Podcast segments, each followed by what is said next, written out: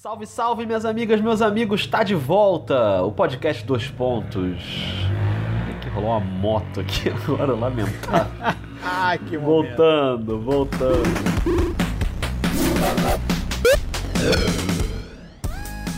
Salve, salve, minhas amigas, meus amigos, está de volta o podcast Dois Pontos. Começou a final da NBA e o Toronto Raptors pulou na frente 1 a 0 em cima do Golden State Warriors e conforme prometido, estamos aqui para resenhar eu, Rodrigo Alves e ele, Rafael Roque. Tudo bem por aí? E aí, beleza? Tranquilidade? Sempre. Hoje estou, ó, hoje curtindo aquela folga, mas estamos aqui, que aqui é trabalho. Estou aqui na casa de mamãe. Opa! Então, assim, se por acaso. Porque aqui é diferente de uma escola. Daqui a pouco é a hora da saída das crianças, começa a gritar, é desgraça. Rafael Roque está sempre apoiando a educação brasileira. Isso é que é importante. Sempre favorável, sempre apoiando a educação, por favor. Por favor. Sempre educação é prioridade. Mas vamos, vamos, vamos, vamos falar de esporte que é melhor. É melhor. E na noite de quinta-feira, aliás, já na madrugada ali de quinta para sexta, logo depois do jogo, a gente fez uma live no Twitter do Dois Pontos, o arroba NBA Dois Pontos. Essa altura do campeonato, você ainda não sabe qual é a arroba do Dois Pontos, você tá um pouco atrasado, um pouco atrasada, mas tudo bem. Acabou. Final da NBA, você não sabe qual é a arroba do Dois Pontos. Pois é. O vídeo dessa live tá lá no perfil, para quem não viu. Foi uma pequena bagunça ali na redação de esportes da Globo. A gente fez logo depois da partida, falando ali sobre o jogo 1.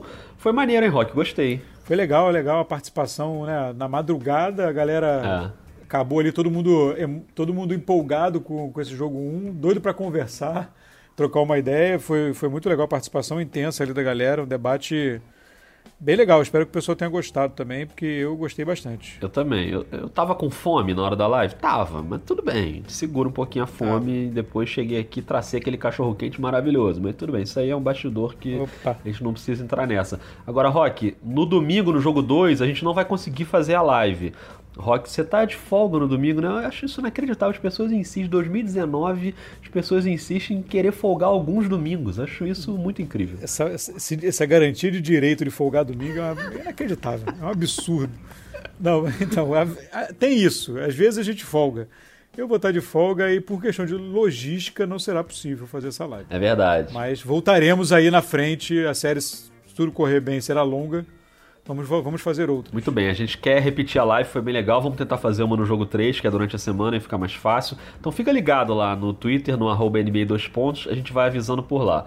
E agora, com mais calma, conforme prometido, sempre que tem o jogo, logo depois a gente faz um episódio. Então bora resenhar sobre esse jogo 1. Para você foi surpresa, Rock, o Toronto ganhar assim, dominando o jogo de forma categórica? Não, não chegou a ser um, né, uma surra, né? O placar sempre teve ali um pouco equilibrado, mas o Toronto, do início ao fim, se manteve à frente ali de forma tranquila, jogando muito bem. Te surpreendeu isso, não? Olha, surpreender. Surpreender, não, vou dizer isso, mas assim, porque na verdade nós estamos falando da final da NBA. Então, assim, o que, o que irá me surpreender, na realidade, é se Toronto conseguir jogar quatro vezes assim. É. Porque é difícil, não é porque é Toronto, é porque é difícil. Eu não consigo enxergar grandes falhas. Você fala assim, cara, isso aqui precisa ser mudado de uma forma mais drástica em Toronto. Toronto jogou muito perto do que do ideal, do que deveria jogar. Então, assim, é, é, difícil você conseguir repetir isso, né? Se você tiver que falar alguma coisa ali, é, você tentar melhorar um pouquinho o rebote, né? E diminuir um pouco a segunda chance de, de, de Golden State. Golden State teve muita bola, aquelas bolas que pipocam ali, que sobram e repica, bate um, bate outro. Algumas delas sobraram para Golden State. Foram nove rebotes ofensivos para o Golden State. Pois é, então talvez isso seja um fato que possa ser mexido, né? De, de forma tática ou de posicionamento né, e arrumar uma forma do Kawhi, apesar de ter tido uma atuação ok, do Kawhi voltar a ter um pouco mais de protagonismo, né? Assim, o, o Igodala fez um trabalho excepcional em cima do Kawhi e limitou o Kawhi um pouco. Então, talvez, se você tiver que dizer assim, ah, o que, que poderia ser ajustado no, na parte de Toronto, assim, né, de, de, ajuste proativo, né? E não reação a algo que o Golden State faça, ou prevendo alguma coisa. Seria isso, assim. Não tem muito o que mexer. Foi, foi, foi uma atuação muito próxima, eu acho, do limite de Toronto. E repetir isso quatro vezes num espaço curto de tempo é uma tarefa dificílima. É bem difícil, né? O Kawhi, por exemplo, é a boa defesa do Iguodala e do Golden State em cima dele fizeram o Kawhi ficar com 5 de 14 nos arremessos, que é um aproveitamento baixo. Ele fez 23 pontos, pegou 8 rebotes. Deu cinco assistências, e essas assistências eu acho que dizem um pouco sobre a inteligência do Kawhi também. E aí não só nas assistências, mas ele conseguiu envolver o restante do time quando ele estava bem marcado, e não necessariamente num passe para cesta, né, numa assistência, mas ele começava a rodar a bola e o Toronto achou muitas bolas em boa situação de arremesso principalmente no primeiro tempo, nas bolas de três pontos. O, a equipe do Toronto conseguiu um aproveitamento de beirando ali os 40% nas bolas de três, 13 de 33 no jogo, e o Kawhi conseguiu fazer o restante do time jogar indiretamente, quando ele estava muito bem marcado. E eu acho que o principal expoente desse jogo do Toronto, se a gente for falar em termos individuais, é o Pascal Siakam numa atuação primorosa, talvez a atuação mais importante da vida dele, né? Um cara muito jovem ainda, tá começando a carreira dele e num estágio gigante, que é uma final de NBA, uma abertura de final de NBA. O Siakam fez 32 pontos, pegou 8 rebotes, deu 5 assistências, deu 2 tocos, incluindo um toco incrível no Draymond Green e defendeu muito bem. E nos arremessos ele foi 14 de 17 Quer dizer, foi o show do Siakam, né, Rock? É, exatamente. O Siakam, o Siakam pegou essa, essa, esse, esse espaço, digamos assim, né, esse vácuo leve deixado pelo Kawhi na produção ofensiva e superou e preencheu e ultrapassou e transbordou e jogou um pouco fora, doou um pouco para caridade. Tipo, ele, ele, ele, extrapolou de forma brilhante assim esse, esse vácuo deixado pelo, pelo Kawhi. Assim. Então ele é um jogador muito jovem, não dá para por isso que eu falei esse ajuste do Kawhi, assim, não dá para cobrar do Siakam, apesar da temporada incrível que o Siakam está tendo. Para mim, é most improved player com alguma sobra. Para mim também. Mas não dá para exigir dele que ele vai carregar Toronto nos playoffs para ganhar do Golden State. Ainda mais sabendo que é uma série que tem ajuste e que é claro que o Golden State vai estar um pouco mais preparado para ele no jogo 2. Exatamente. Então assim, não dá para esperar. Se ele fizer isso, nossa, se transformou num jogador acima do que qualquer um esperava, é um, é um ativo impressionante para Toronto, conseguiu, né? Conseguiu, enfim, um novo, um novo Chris Bosh. mas o mas assim, mas não não dá para cobrar isso dele.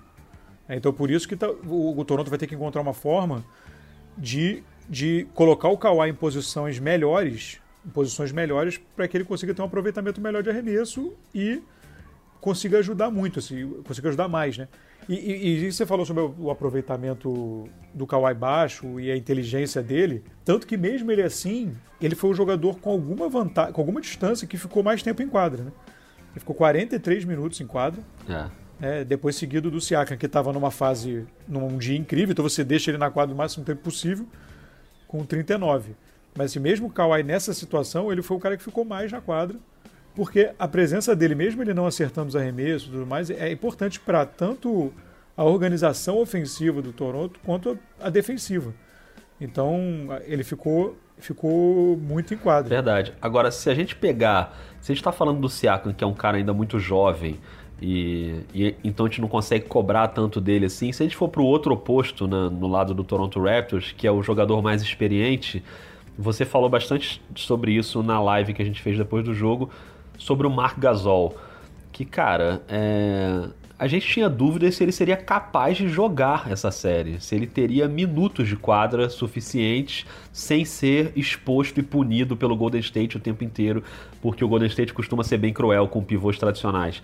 E o Gasol, por mais que não seja um pivô quadrado e antiquado, porque ele consegue espaçar bem a quadra, ele é muito inteligente, ele não só deu um jeito de jogar, como ele teve uma baita atuação, né?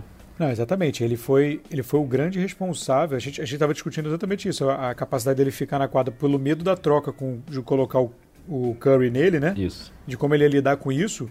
E aí, assim, tem um grande mérito, tem grande mérito pessoal do Gasol, da inteligência e experiência dele, de, de a disciplina até tática de, de, de para se colocar da melhor posição para enfrentar essa situação, mas também, obviamente, do Nick Nurse de achar uma fórmula de usar o gasol da, melhor, da, da, da forma mais eficiente possível para que ele não sofra tanta exposição de ficar com o Curry ali. Ele ficou com o Curry algumas vezes, mas o, a opção do Nick Nurse foi, toda vez que isso acontecer, jogar a dobra e tentar encurralar o Curry. É. E, o, e o Gasol com, é, com, aquele tamanho, geralmente vinha ou o Kawhi, ou às vezes vinha, sei lá, o Siakam, até o Danny Green, jogadores grandes. O Curry se viu encurralado várias vezes no primeiro tempo. Então, com a, com, se ele não prejudicar a marcação se ele, se ele puder ser útil na marcação como ele foi, ele, ele até foi monstruoso na marcação, o Marc Gasol no primeiro tempo, mas se ele for útil na marcação e ele chutar como ele chutou, 60% de quadra e 50% de três, ele vai jogar muito. É assim, é porque aí o Gasol ele, ele, ele reúne e a gente estava conversando isso antes da série começar. O, o Toronto ele tem uma um, ele tem uma capacidade de pessoal de, de recursos humanos muito boa para marcar o Golden State e, e para atacar o Golden State também. É um time grande, é um time com, com envergadura grande, é um time que é, os braços enormes, cobre muito a quadra, as linhas de passe tromba muito, é, interrompe o fluxo do, do outro time. Então é, é, é, um time que ele dá muita dificuldade para Golden State jogar. E os, os, os caras grandes do time, né, o Siakam até, e até o, o Gasol, tem essa capacidade de tanto arremessar de fora quanto bater para dentro. É, o Siakam bate para dentro, é, o Ibaka menos, mas ele vai ali dentro e dá aquele o chute de meia distância. E essa combinação complica demais a vida do Golden State. E eles na marcação fizeram uma barreira, uma, algumas horas, de três jogadores no pick and roll que o, que o Curry não tinha para onde ir. Ele não conseguia virar o, o, a esquina, né, que a gente chama. Porque não tinha como virar, porque eles faziam uma barreira e não tinha como ele passar. Então, assim, foi uma, foi uma marcação que eu acho que pegou um pouquinho o Golden State de surpresa, assim, algum, alguns detalhes da marcação. E outra coisa que pegou a gente até de surpresa é que teve essa história do Gasol com o Curry, que foi muito bem sucedido no primeiro tempo, e certamente no intervalo isso foi um assunto tratado pelo Steve Kerr no vestiário com os assistentes dele, né, de criar um ajuste ali para tentar melhorar essa situação. E aí o que acontece no segundo tempo é que o Gasol joga muito pouco. Ele ele tava meio já enrolado em faltas, ele acabou sendo eliminado com seis faltas no jogo, mas ele no terceiro quarto ele joga pouquíssimo tempo, né? E muda um pouco a dinâmica do Toronto, é, entra um pouco mais o Ibaka ou a formação mais baixa, com o Siakam sendo o jogador mais alto na quadra, que a gente também tinha discutido que isso poderia ser uma formação bastante usada. E, e, no fim das contas, o Curry acaba indo muito bem no, enfim, no segundo tempo. A gente já, já vai falar um pouco mais do Curry, mas só pra gente arredondar o Toronto, é, eu acho que tem uma outra coisa pra gente falar.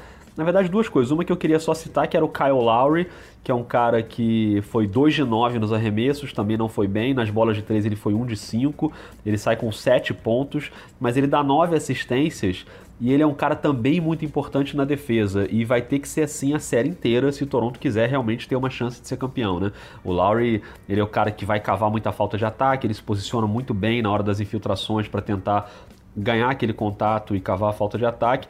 Então o Lowry, ele, claro que ele vai precisar ser melhor ofensivamente, mas não é um cara que eu acho que dá pra gente avaliar só olhando o númerozinho dele lá quando acaba o jogo. Quantos pontos ele fez? Sete pontos, foi uma porcaria. Não é assim. O Lowry é, é mais que isso, ele é um cara que contribui de outras formas. E esse, essa produção dele é bem possível, eu acho que é, é, certo, inclusive, que isso esteja ligado ao fato dele ter ficado correndo atrás do Curry. Isso. É, que, assim, que, que, porque a gente eu, eu, por exemplo, especulei a possibilidade do, do Kawhi. De, será que vai botar o Kawhi no Curry ou o Kawhi no Green? Né? E o Kawhi acabou, até acho que para poupar o Kawhi, que já estava reclamando de cansaço. Reclamando não, já, o Nick Nurse já tinha falado sobre cansaço. É, ele muitas vezes, grande parte das poses, ele marcou o Igodala. Né? Ele ficou mais assim, ele ficou na, na no Igodala livre para dar aquele bote, né? para dar o bote e vir aju na ajuda. Que ele é muito bom nisso também. Tá, exatamente. E várias vezes ele ficou nessa posição, né? que é uma posição um pouquinho, guardada de vida proporções, é uma posição um pouquinho que, que fica o Antetokounmpo no Bucks. É. Né? É um pouquinho. Ele marca o cara que está lá no outro lado, no weak side, e vem ajudar. E, o Antetokounmpo geralmente vem pro toco, o, o Kawhi vem na dobra. Mas é mais ou menos o mesmo esquema. São dois braços gigantescos que conseguem chegar, né? Exatamente. Tanto no toco como na rodada. E, o, e, o, e voltando ao Lowry, só eu queria também falar um pouco sobre o reserva imediato dele, que é o Van Vliet que foi o melhor cara do banco do Toronto, né, na partida número 1, com 15 pontos. É, ele foi um de quatro nas bolas de três, o aproveitamento dele não foi muito bom, mas ele conseguiu jogar 33 minutos, foi disparado o reserva que mais jogou no Toronto, e não só no Toronto, como no jogo inteiro mas ele foi, ele foi consistente o suficiente para o Nick Nurse ter um pouco de confiança para rodar ali o time. Né? Os outros reservas não produziram tanto. Por mais que o Ibaka também não seja um jogador que se mede por números, ele, ele faz outras coisas, mas o Norman Powell, por exemplo, que vinha fazendo um ótimo playoff, cinco minutos só de jogo, praticamente irrelevante na partida. E o Patrick McCall jogou mais que o Norman Powell. O que foi, isso para mim foi uma surpresa. Ele botou o Patrick McCall na rotação. Tudo bem, foram só sete minutos, mas ele entrou em momentos do jogo. Ele não foi, não foi garbage time, até porque não teve garbage time. O... Acho que ele tentou a lei do ex, né? É, e, em algum momento ali rolou uma lei do ex com uma bolinha de três pontos. A galera se animou ali com o Patrick McCall, mas ele ficou só nesses três pontos. Enfim, não sei se, se vai ser uma tendência ele entrar um pouco mais na rotação e o Nick Nurse começar a fazer uma rotação de quatro jogadores em vez de três.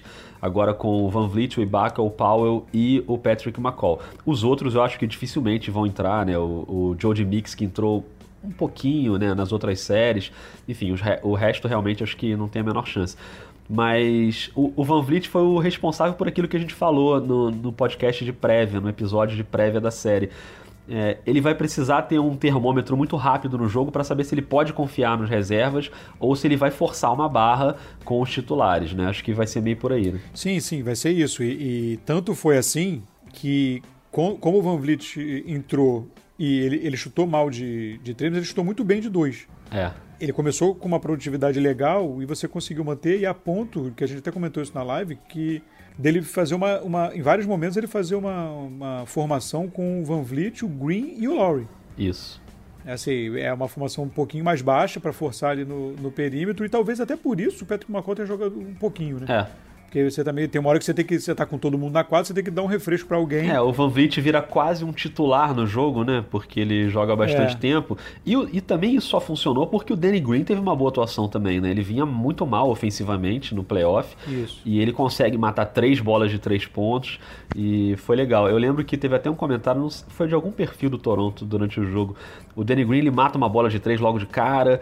E aí depois ele erra duas seguidas, ele fica um de três. Aí alguém comentou assim: Danny Green, um de três nas bolas de três. Tá a caminho aí do tradicional um de oito, um de nove. Que é o que a galera espera do Danny Green no playoff. Mas ele conseguiu ter uma consistência, deu dois tocos, era um jogador bom defensivamente também. Então acho que acabou se encaixando tudo isso aí pro Toronto ter uma atuação mais equilibrada. É, ele chutou 3 de 7, né? Quase 43%. Se ele, se ele chutar isso aí por jogo na série. Nossa é tudo, é só isso que o Toronto precisa dele.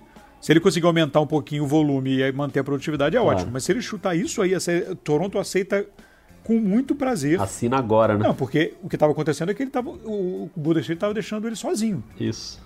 Mais ou menos o que as pessoas vinham fazendo com o Godala, né, do outro lado. E, e o Danny Green não é um jogador para ser deixado sozinho ali de três, assim, é uma... Claro. É porque a fase dele era horrível. E no segundo jogo, se ele chutar também assim 40%, já vai ter que mudar esse esquema. É, vai ter que prestar mais atenção. Exatamente. Falando no Igodala, que você citou agora, e já migrando aqui para análise do Golden State, vamos só primeiro fazer aquele plantão da enfermaria, né? Que é sempre bom a gente dar aquela atualizada é no que a gente tem de informações. O Kevin Durant está oficialmente fora do jogo 2.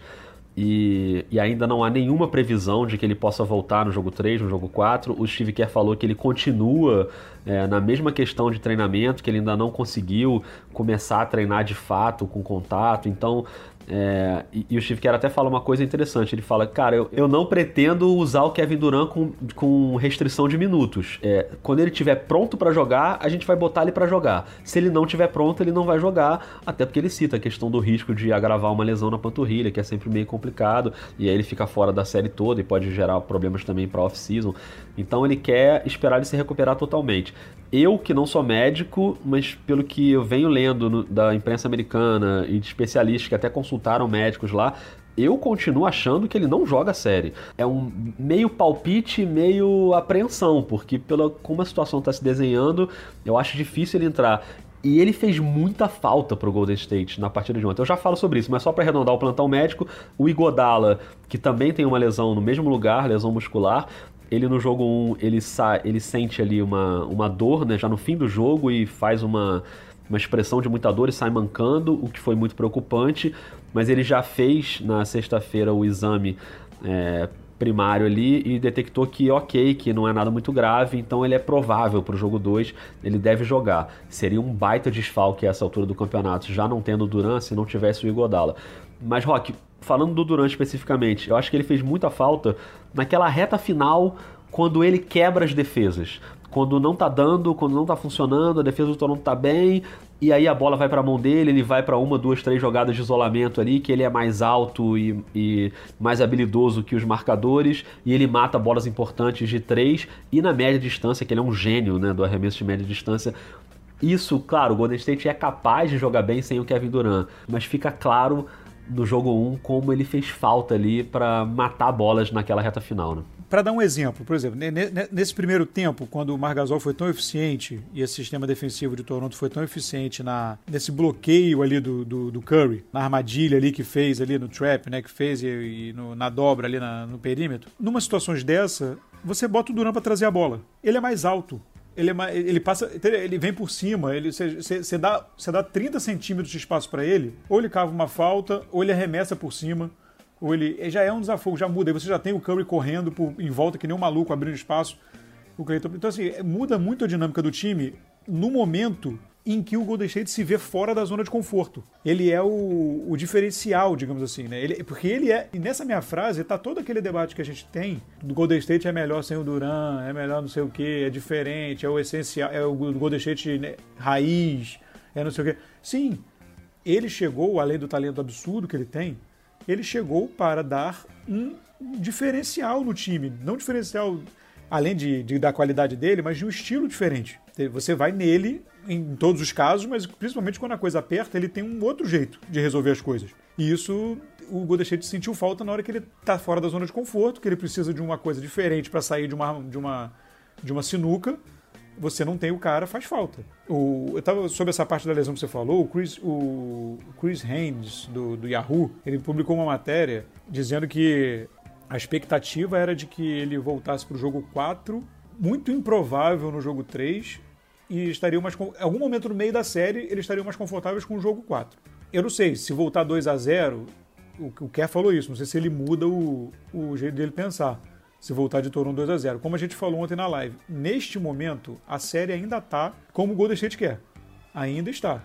Perdeu a primeira, pegou informação, vai estudar, tá tudo normal. Se ganhar o segundo jogo, tá tudo dentro da normalidade para Golden State. A questão começa a a ter que rever alguma coisa se perder o segundo jogo. Então, assim, é, por enquanto tá normal. Eu acho que o planejamento seguirá nesse que o Kerr falou de só usar se for 100%. Também acho. O Golden State é, é engraçado isso, Rock, porque o Golden State é um time tão poderoso, assim, no sentido de ter muito talento e, e ser favorito sempre, que a gente tem um cenário agora que é o seguinte: Golden State e Toronto se enfrentaram três vezes nessa temporada. O Toronto ganhou as três. O Toronto abriu a série ganhando, dominando o jogo. E assim, na nossa cabeça, assim, o Golden State ainda é favorito para a série, né? Porque é aquilo que a gente falou no episódio da prévia. E eu continuo achando isso. O Toronto só tem chance de ser campeão se ele fizer 2 a 0 em casa.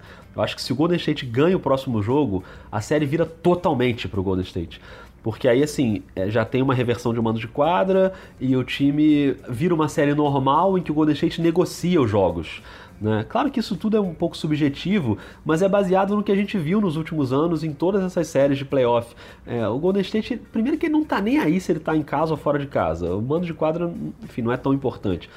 Mas é difícil você imaginar né, que o Toronto vai ainda ganhar uma fora e vai defender todos os seus mandos. Então a, a, grande chance do Toronto, eu acho, é o jogo 2 importantíssimo. E, e, falar isso que eu tô falando, que o Golden State continua, de certa forma, é estranho isso, a gente falar que o Golden State tem o controle da série, que a série tá do jeito que o Golden State quer, sendo que ele tá perdendo de 1 a 0 mas é porque é um time tão capaz de, de negociar com os jogos e de colocar a série sem perder o seu prumo, né? E não entrar num desespero. E é um time que faz muito bem os seus ajustes, tem muitas peças para fazer esses ajustes. Claro, tem menos peças hoje por causa da, da, lesão do Kevin Durant, mas e o DeMarcus Cousins aí meio, né, voltando, mas voltou meio mal e tal, não, não é, acho que não é um cara que vai ser um fator dessa série. Mas o, o Steve Kerr ele, ele se dá o luxo até de ir fazendo ajustes ali, fazendo trocas, como ele fez no jogo 1 por exemplo, de botar o Jordan Bell de titular, que o Jordan Bell titular é fake news, ele não foi titular. Ele começou o jogo, mas ele jogou 12 minutos e o Kevin Looney jogou 28. Quer dizer, o titular foi o Kevin Looney, ele só não começou a partida. Então ele, ele se dá o luxo de fazer essas mexidas, e o Steve Kerr mexe muito no time titular, em finais, e em playoffs, né? A série que o Igodala é MVP das finais aconteceu isso. É, ele vai trocando ali o time, ele não tem muito pudor de mexer.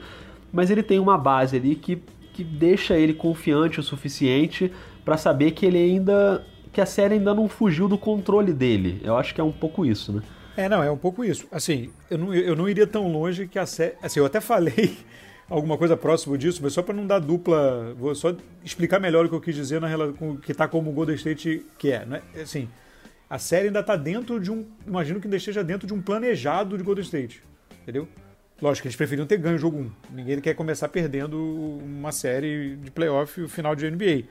Mas ela ainda está dentro da, da margem de segurança, que eu acho, num, num pensamento de Golden State. Num, num, talvez o jeito como o jeito como Toronto jogou né, seja mais alarmante do que a, o placar. Né, assim, de cuidar para que faça o ajuste necessário contra Toronto seja uma preocupação maior do que ter exatamente perdido o jogo 1 fora de casa, entendeu? Porque ainda está dentro de um, de um dentro de um aceitável, dentro de uma final a gente espera um equilíbrio, né? Enfim, grande.